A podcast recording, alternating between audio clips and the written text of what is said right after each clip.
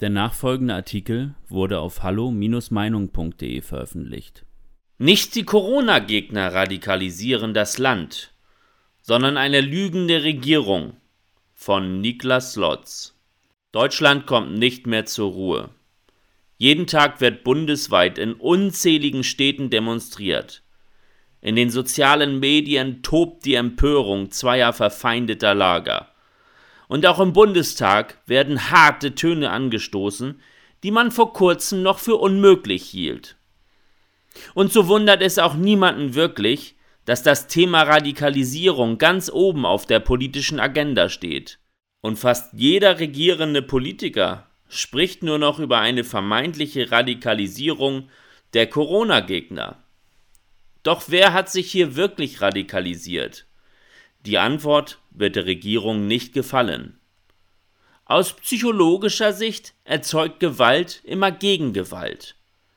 In einem Konflikt muss man sich also immer fragen, wer zur Eskalation beigetragen hat.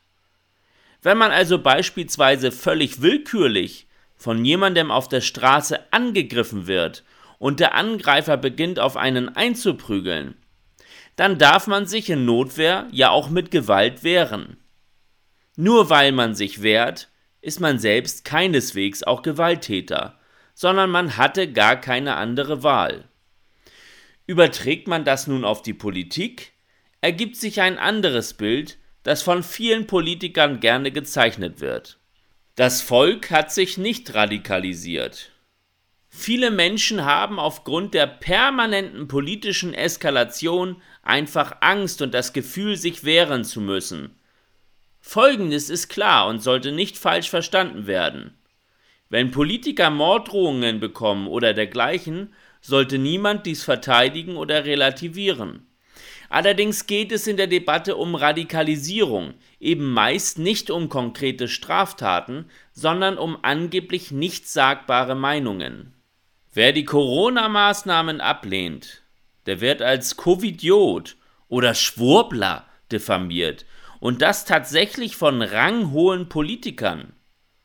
Beispielsweise sieht der grüne Ministerpräsident Kretschmann beim Widerstand gegen die Corona-Politik Aasgeier der Pandemie am Werk. Bundeskanzler Olaf Scholz kann unterdessen gar nicht oft genug versichern, dass es im Kampf gegen Corona keine rote Linie mehr geben dürfe. Keine roten Linien mehr zu erkennen, ist nicht gerade eine Aussage, die man von einem demokratisch gewählten Bundeskanzler erwarten dürfte. Letztendlich sind es nämlich nur die roten Linien, die eine Demokratie von einer Diktatur unterscheiden. In einer Demokratie gibt es rote Linien wie zum Beispiel, dass man Menschen nicht einfach für Kleinigkeiten einsperren darf oder Menschen nicht grundlos Gewalt zufügen darf.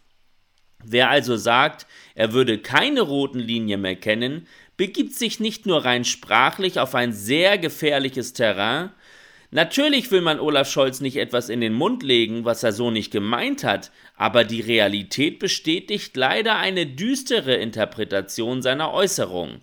Gegen Corona-Demonstranten wird teilweise sehr brutal vorgegangen. Teilweise werden Demonstrationen einfach verboten und dann gewaltsam von der Polizei aufgelöst, weil sie ja angeblich illegal seien.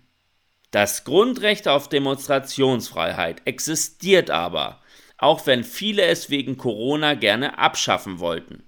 Wenn Menschen also friedlich demonstrieren und dann die Demo gewaltsam aufgelöst wird, gibt es im Affekt natürlich Gegenwehr.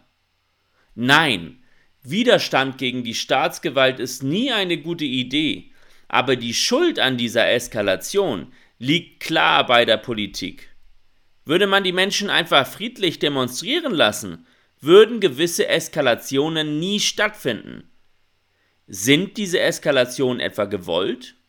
Natürlich wird jeder von der vorgegebenen öffentlichen Meinung abweichende Kommentar im Internet oder jede vermeintlich falsche Bewegung auf einer Demo von der Politik sofort als Beleg dafür genutzt, wie sehr sich die Corona-Gegner radikalisiert hätten. Abgesehen von einigen Individuen, die mittlerweile über das Ziel hinausschießen, ist die überwiegende Mehrheit aber friedlich. Allerdings wird diese friedliche Mehrheit von den meisten Politikern und vielen großen Medien mit wenigen Radikalen gleichgesetzt. Seitens der Medien und der Regierung tut man so, als gäbe es eigentlich gar keinen Anlass zur Wut und die Wut würde im Land nur von Radikalen gezielt geschürt werden. Wahlweise ist dann mal der Messenger-Dienst Telegram schuld an der Radikalisierung. Gerne müssen aber auch bekannte Corona-Protestbewegungen herhalten. Dass dies unlogisch ist und die Menschen ja erst auf Corona-Proteste gehen oder Telegram nutzen, weil sie aufgrund der Regierungspolitik unzufrieden sind, muss man eigentlich keinem erklären. Es sind die lügenden Politiker, welche dieses Land radikalisieren. Erst erzählen sie den Menschen, dass alle Maßnahmen fallen, wenn jeder ein Impfangebot hatte, aber dann behält man die Maßnahmen einfach bei und trommelt wie wild die Propaganda für die dritte die Boosterimpfung. Fast zwei Jahre lang versprechen sie mit großer Beteuerung, man dürfe sich darauf verlassen, es werde keine Impfpflicht geben. Aber dann brechen sie ihr Versprechen, nur um dann diese dann schrittweise einzuführen und bald für alle geltend machen zu wollen. Im Wahlkampf tönte die FDP noch, man würde der Bevölkerung die Freiheit wiedergeben. Aber gleich nach der Wahl beschließt die FDP, die härtesten Freiheitsbeschränkungen aller Zeiten. Genau diese offenen Lügen der Politik sind es, die die Bevölkerung aufbringen und teilweise radikalisieren. Hier sind wir wieder beim Prinzip Ursache und Wirkung. Hier klärt sich das Bild auf. Denn an den Zuständen im Land sind die verantwortlichen Politiker schuld und sonst niemand. Ihr wollt keine Radikalisierung? Dann befeuert sie nicht täglich aktiv. Weitere Beiträge finden Sie auf hallo-meinung.de. Wir freuen uns auf Ihren Besuch.